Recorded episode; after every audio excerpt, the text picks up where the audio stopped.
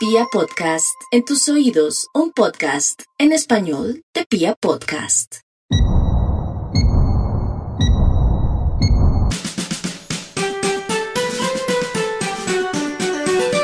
Este espacio nació en la primera cuarentena. No sabíamos cuánto tiempo tendríamos que estar en casa, así que destinamos un cuartico para la historia. En este 2021 volvemos a estar en casa y nosotros volvemos a acompañarlos. Bienvenidos a nuestro cuartico de historia.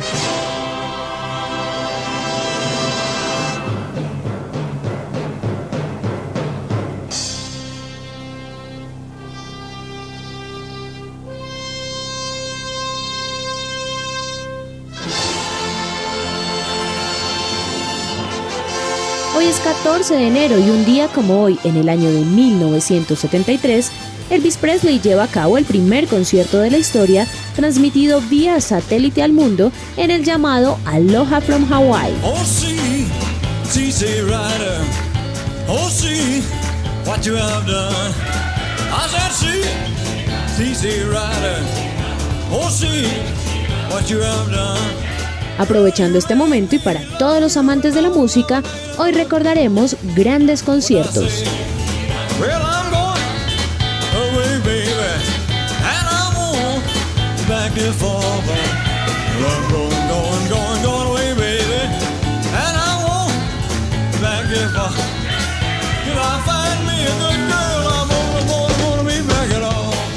Agosto de 1969, Woodstock, tres días de paz y música. Un momento muy importante de la historia de la música popular y la consolidación de la contracultura de los años 60. 400.500 espectadores pagos y algunos colados, hastiados de las guerras, se reunieron para disfrutar junto a The Who, Santana, Janis Joplin, Joe Cocker, Ravi Shankar, Jimi Hendrix y 26 artistas más, de unos días de drogas, sexo y rock and roll.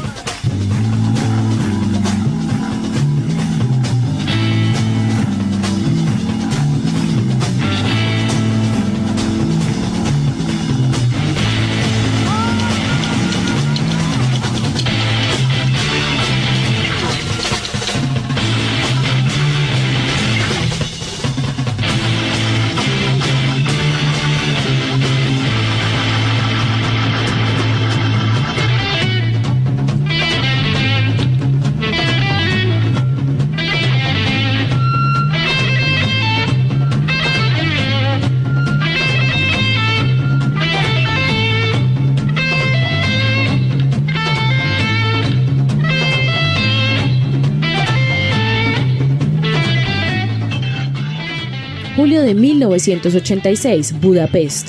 80.000 fanáticos rockeros se reunieron en el Nep Stadium para el Hungarian Rhapsody Queen Live en Budapest, uno de los últimos conciertos de Freddie Mercury con Queen.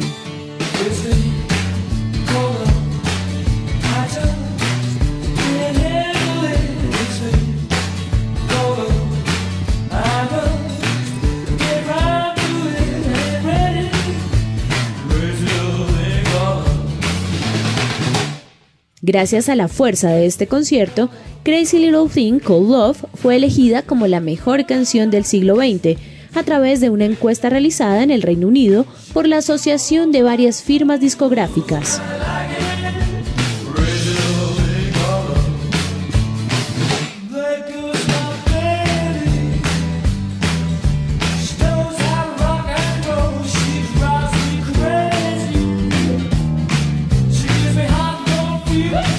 13 de julio de 1985, estadio de Wembley en Londres y John F. Kennedy Stadium en Estados Unidos. Live Aid, un mega concierto en simultáneo para recaudar fondos en beneficio de Etiopía y Somalia.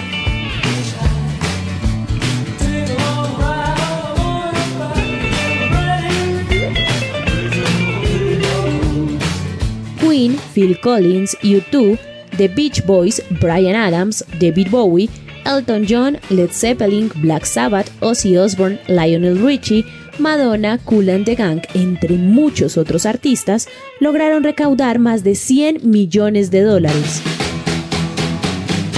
El concierto fue retransmitido en directo vía satélite en más de 72 países y fue uno de los eventos musicales más vistos en todo el mundo. Por este concierto, el 13 de julio fue declarado Día Mundial del Rock. Julio de 1988, Wembley, el rey del pop. 72.000 personas, incluida la princesa Lady Di, corearon las canciones de Michael. Cuentan que Jackson originalmente tuvo que eliminar del setlist de la actuación Dirty Diana, preocupado por no ofender a la princesa o a la familia real. Sin embargo, después le informaron que esta era la favorita de la princesa.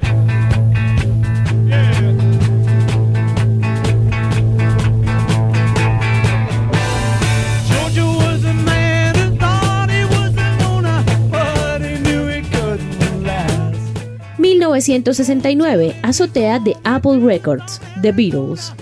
La última y emblemática presentación en vivo de The Beatles es nombrado popularmente como concierto en la terraza, concierto en el tejado y concierto en Apple Corps. La banda tocó 42 minutos hasta que las quejas de los vecinos de la zona llevaron a la policía a poner fin al concierto. Es recordado hasta nuestros días como una revolución en la música. El concierto terminó con Get Back y con John Lennon bromeando. Me gustaría dar las gracias en nombre del grupo. Espero que hayamos pasado la audición.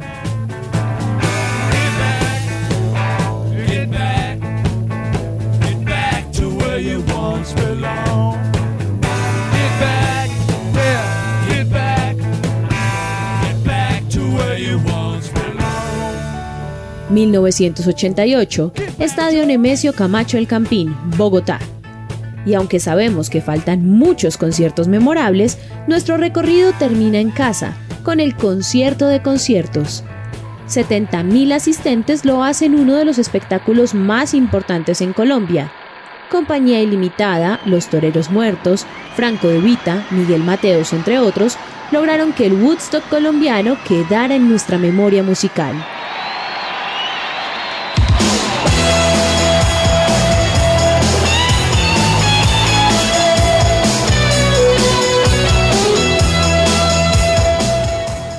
Arroba Felipe y arroba Aleja Quintero N. Y este cuartico de historia es porque aún no sabemos cuándo podremos volver a cantar y a bailar en un estadio repleto de gente. Nos encontramos mañana.